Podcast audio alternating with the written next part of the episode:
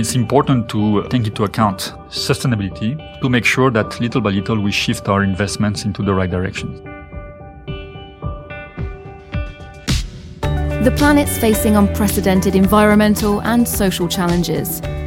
L'Oréal's responding to this urgent situation by stepping up its sustainable transformation with a raft of ambitious measures to be completed by 2030. So, just what is at stake for the world leader in beauty? What does L'Oréal's pledge consist of? And how do you combine growth with sustainability? We've invited some of the group's leaders to talk about those questions, meeting them in a place that reflects their personal convictions. In this conversation, we'll discuss their vision, their commitments, and the major points of L'Oréal for the Future, the group's new sustainable development programme. Welcome to L'Oréal's Open Air podcast. I'm Olivia Salazar Winspear, and today I'm meeting with Christophe Babule, the group's EVP Chief Financial Officer. Let's go. Open Air. Christophe Babule kicked off his career at L'Oréal in 1988, and since then, he's never looked back. An international outlook saw him set sail for new horizons, living in Spain, Italy, Mexico, and China. In 2018, he dropped anchor in France to take up the post of Chief Financial Officer, heading up the group's administrative division. He's an experienced sailor, and it was during his many trips at sea that Christophe Babule was alerted to the urgency of the environmental situation and the need to take action. For Christophe Babule, sustainability is nothing less than L'Oréal's license to operate. I'm off to meet him so he can tell us more. Christophe Babule, hello. Hello, Olivia. Now you've brought me to the seaside, to the Normandy coast, Yes? and we're about to get on a boat that's moored just here. So can I ask you to describe what's around us, what we can see, what we can hear? You can see around uh, many boats, sailing boats actually. And this one, the black one, is a, is a racing boat. It's a Santa Cruz, 37 feet, I think. And it's an American boat, so uh, very good for regattas. Yeah, it's called Very nice boat. Scream. So I Scream, think absolutely. I'm just going to go aboard. Take a seat. And when I asked you for a location today for our meeting, you chose the sea. Can you tell me why? Well, the sea, you know, for me uh, means many things. It's a very pleasant way to escape and find uh, more freedom. It's a fantastic playing ground because um, I love sailing. That's why I think that coming uh, at the sea to have this discussion was the right place to be because it's a place where I find myself very comfortable. Do you remember the first time you went out on a boat? Oh yes, probably I was six years old. My dad actually uh, was a sailing instructor. I was eight years old when I had my first small boat, and I uh, went sailing every weekend for, for many many years. I was dreaming sailing day and night. My objective in life was getting better in competition and uh, discover also the different seas in different countries. And what would you say that being out at sea, looking out to the ocean, brings you in terms of well being? What's the feeling it brings you? The sea is a fantastic school of life. It's a very pleasant element, but it can be also very dangerous. So you have to learn uh, a lot of things that probably you don't learn on the ground. You learn uh, listening to the sea, you learn uh, looking at the surroundings, and it's a school of humility. Because even if you are very uh, good and strong sailor, the sea is always stronger than yourself and your boats. With all these trips, these races, over the years, have you observed any changes in the sea? I'm thinking of things that could perhaps be linked to climate change, for example. Yes, now pollution is visible everywhere. Even in the most remote places, unfortunately, you will see a huge amount of plastic floating, and this is a total disaster. And you know, it's important because what makes our planet very different, it's the fact that it's a blue planet. And it's blue because of the sea, and the sea is where life started, uh, I think, something like 4 billion years ago. When I was preparing to meet you, I asked you to pick out a text, a piece of writing that inspires you and reflects your feelings about the natural environment, something that L'Oréal and its directors are deeply invested in. I believe you chose a poem by Baudelaire. Could you perhaps read us an extract of that poem? Yes, of course. So it's a poem of Baudelaire uh, called Man and the Sea. Free man, you'll always love the sea. For this, that it's a mirror where you see your soul in its eternal waves that chafe and roll. Nor is your soul less bitter an abyss. In your reflected image, there to merge, you love to dive, its eyes and limbs to match. Sometimes your heart forgets its own, to catch the rhythm of that wild and tameless dirge. The two of you are shadowy, deep, and wide. Man, none has ever plummeted your floor. Sea, none has ever known what wealth you store. Both are so jealous of the things you hide.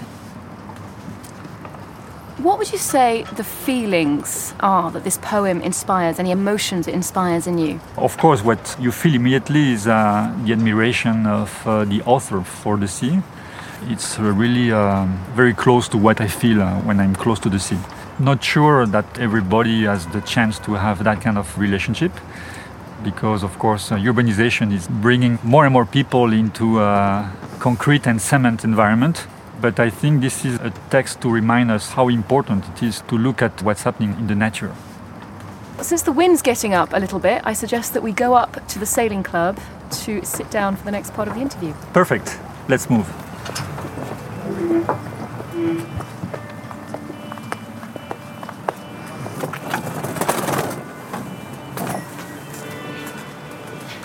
Now, talking about sustainable development, if I were to ask you to name a person who inspires you in that area, who would you say?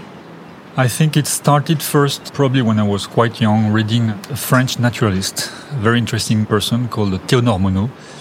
And it was probably my first inspiration about sustainable development. And then, of course, other people related to uh, sailing. I think about, for example, in France, uh, people like Isabelle Autissier, that is now uh, okay. heading uh, the Worldwide Fund for France, but of course, Ellen MacArthur also. Yes, She's a woman yeah. and has been extremely active in that sense. And that's it. So it's not one person, it's many of them. If I'm not mistaken, you started your career at L'Oréal in the administration and finance department where you are today. How did your attention come to shift to the issue of sustainable development professionally? To be very honest, it came quite recently actually. And I think it started when L'Oréal uh, took some initiatives that was back to 2013.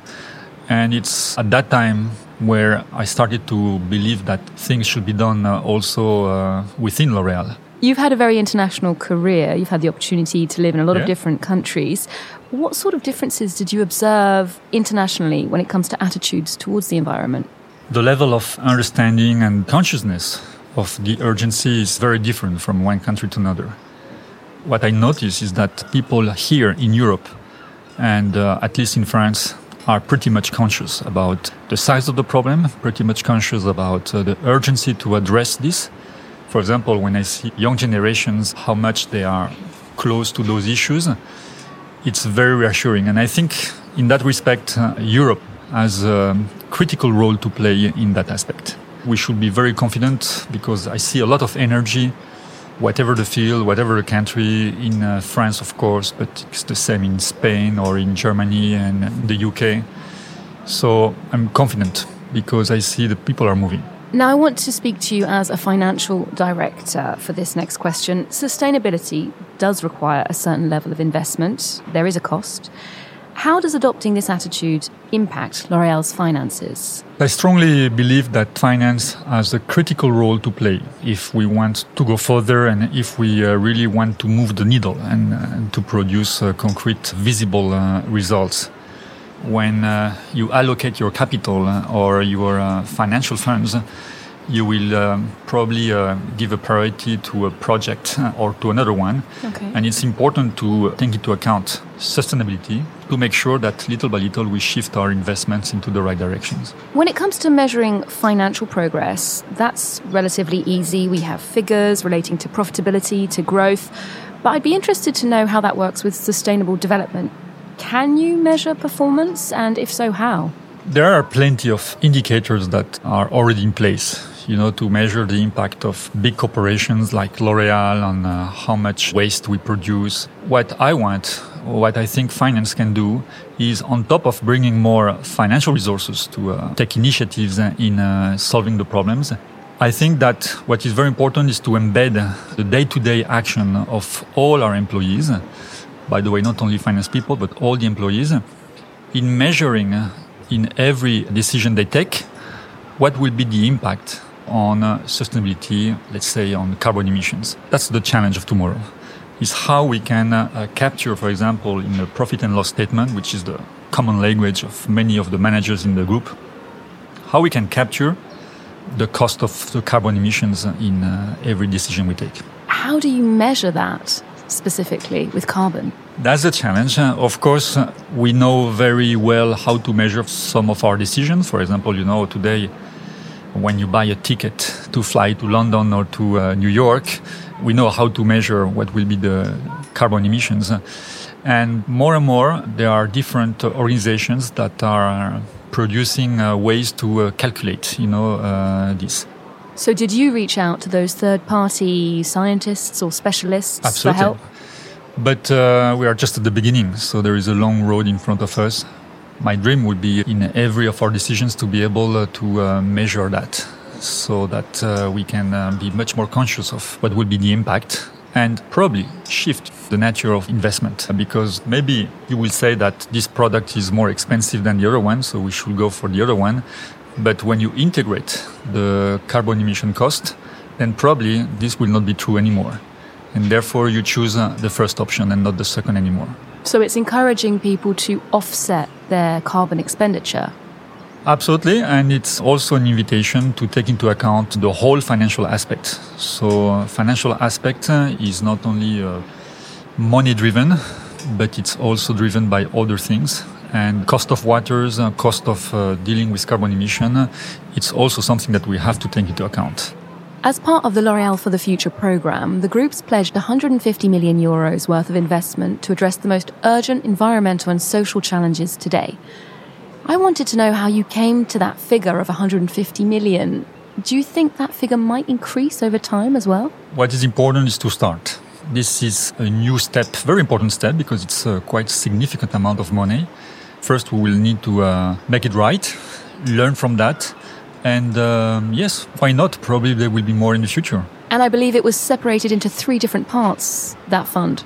What we wanted is two things. First, uh, 50 million will be uh, donated to associations to uh, address, uh, you know, all the social impact of the current crisis and targeting mainly uh, women that are facing a lot of difficulties. And then we have 100 millions of euros that will be dedicated to impact investing. Now, I wanted to ask you about this. I read that some of that fund will be impact investing for environmental regeneration. Can you explain how impact investing works here? Impact investing is not philanthropy. It's a way of investing that aims to reconcile financial return with positive, measurable social and environmental return. You see? Therefore, it's an investment, is not giving money for free and it's very interesting because what we try to do with the help of experts on that area is to make sure that the money that we invest is fueling into areas, in this case, biodiversity. For example, um, restoring mangroves in uh, Southeast Asian countries uh, or uh, other projects, for example, to uh, protect soils in Africa. So we need to work with different organizations and uh, specialists because of course we don't have that expertise inside the company. So it's something new for L'Oréal, but we are very excited and we do believe that uh, we can uh, act uh, very uh, strongly and positively on the regeneration of biodiversity. Another feature of L'Oréal for the Future is financing innovation in recycling and the management of plastic waste to limit pollution in the world's oceans. Now, I know as a great fan of the sea, there must be a bit of a participation from you, Christophe Babule, in this project. Are you really driving this project? Well, it's something that we do collectively, but again, as I said before, finance has a role to play. So, of course, we are bringing our expertise in building this vision. We have, for example, a tool. Uh, this is a venture capital uh, company that we have within the group, and through this structure, we try to invest in um, different kind of companies. Right. Not only uh, cosmetic uh, brands, but also recently we have been doing an investment in a French startup called Carbios. And uh, very interestingly, this is a company that has been developing a new uh, technology to recycle plastics, enzymes that are able to uh, destroy the plastic very quickly and therefore to recycle it. We hope that this kind of investment, when uh, they will uh, be ready to industrialize the process, will be a way at least to solve the plastic issue. more globally, when it comes to having a significant, sustainable impact on the planet, with these initiatives, these innovations, are you confident that L'Oréal has the capacity to do so at the moment? We uh, believe that L'Oréal has a role to play. First, because we have uh, the people and the financial resources. We know that probably uh, compared to other big industries, our impact is not that big. But we want to have a role model among big corporates but also together with all our um, partners. We believe that having this role model and uh, embarking uh, all our stakeholders with this vision, this will multiply, of course, the impact of our uh, decisions. I was thinking of how it might influence your peers. There is something in the literature of the program that says companies can be a part of the solution to some of the world's most pressing challenges. Do you think that other large companies will follow in your example and start implementing similar initiatives? I do believe because I see more and more corporates are engaging now in programs in that directions. And the point is to push all of them to be more ambitious because we know more or less how it uh, costs to address the problems of uh, sustainability worldwide, and it's a huge amount of money. So uh, it's to motivate the decision makers to sure. invest uh, not anymore one million, but ten million, and probably mm. tomorrow even more. You know, it's the management by example, and I, we do believe at L'Oréal that we can give the example to others. And looking at the full program of L'Oréal for the future. Of all the objectives, which one do you think will be the most difficult to achieve? You know, we are uh, committed now to go to the scope three of the science based targets. So, meaning that in our footprint, when we speak about sustainability, what we want is to go beyond what is directly on our hands. So, uh, what we want is to make sure that our footprint is not only the one that we measure through the production in our factories, we want to go further. We want to measure also what is the footprint uh, that is generated by our suppliers, uh, but also uh, what is the footprint that is generated by our consumers. It's an ambition. If you ask me if we know how we will be reaching all those goals, probably we don't know yet. Okay. But we are quite confident that with all the intelligence that we have first within the group and all the opportunities that we have working smartly with other people outside of the group, I'm pretty sure that we will find a solution. And speaking of ambitious and ambitions, uh, many of these projects have to be completed by 2030. That's just 10 years. Where do you see the group in 10 years' time, and where do you see the world in 10 years' time for that matter? I'm quite confident that if all key players, all corporate governments, also uh, organizations move together, we can make it. And what about you, Christophe Babule, in 2030? Where will you be? What will you be up to? In 2030, I hope I will be. Uh, enjoying life besides the sea. I'm not but, surprised to hear that. And of course, I hope I will be uh, still playing a key role uh, in uh, promoting sustainable finance and promoting the role of finance in addressing the big, big issues that we have in front of us. And yes, participating in finding uh, solutions. Now, if I gave you the chance to send a message to your colleagues at L'Oréal, to all of the group's employees, in fact, what would that overall message be? Well, my first message is I want all people in finance to be conscious that they have a critical role in dealing with sustainability. It's a call for action, actually. I do believe in the past we have not uh, done enough to address those problems. I think most of them are really willing to uh, invest time and energy on those aspects. And I do believe that we have the talents inside mm. the hmm. group in all generation of people working at L'Oréal to redesign, for example, a new finance. Uh, I don't know if it's, I can call it a green finance, but a finance that will take into account all those hidden costs today and make those costs visible and therefore making sure that the management in their day-to-day actions uh, they will take correct decisions not only on the financial side but also on the sustainability point of view and on an individual level, what advice would you give to your colleagues in the finance administration department who want to embrace sustainable development as part of their job, who want to be a part of L'Oréal's corporate transformation? What would you advise them? One message is, like always at L'Oréal, be entrepreneur in all the different functions at L'Oréal, be it uh, marketing, sales, uh, finance, industry. There is a very high level of consciousness. The point is making sure that people sit together and taking one problem and addressing it seriously. I think if everyone is willing in a very entrepreneur way uh, to uh, address one single problem, you know, I think uh, we can move very, very fast in changing the world and making our world a more beautiful one. Thank you so much for joining us, Christophe. It was a pleasure to speak to you here by the seaside and learn more about your passion for the ocean, about your journey of environmental awareness, and about your plans and projects at L'Oréal. Thank you very much. My pleasure. Thank you. You've been listening to L'Oréal's podcast Open Air. You'll find this interview and others from the series on L'Oréal.com. Thanks for tuning in. We'll see you next time.